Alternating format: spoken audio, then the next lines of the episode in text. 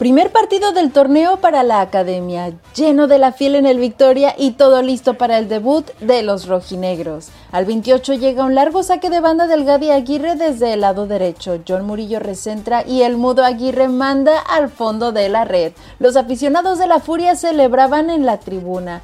No pasaba mucho en la cancha y así nos íbamos al descanso.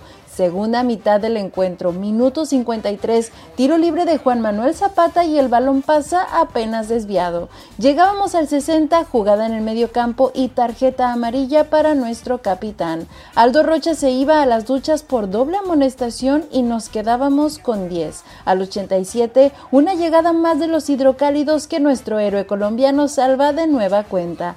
Unos segundos después, ante una mala marca de la defensa, llega el empate por cuenta de Monreal. Los cartones se ponían uno a uno. Casi al terminar el tiempo regular, nuestro canterano Christopher Trejo se hace expulsar por reclamar una jugada. Nos quedábamos con nueve para el agregado. Corrían dos minutos de tiempo complementario, aproximación de los locales y Montes ponía el 2 a 1. Todo parecía indicar que se consumaba la primera derrota del torneo para los de Beñat San José.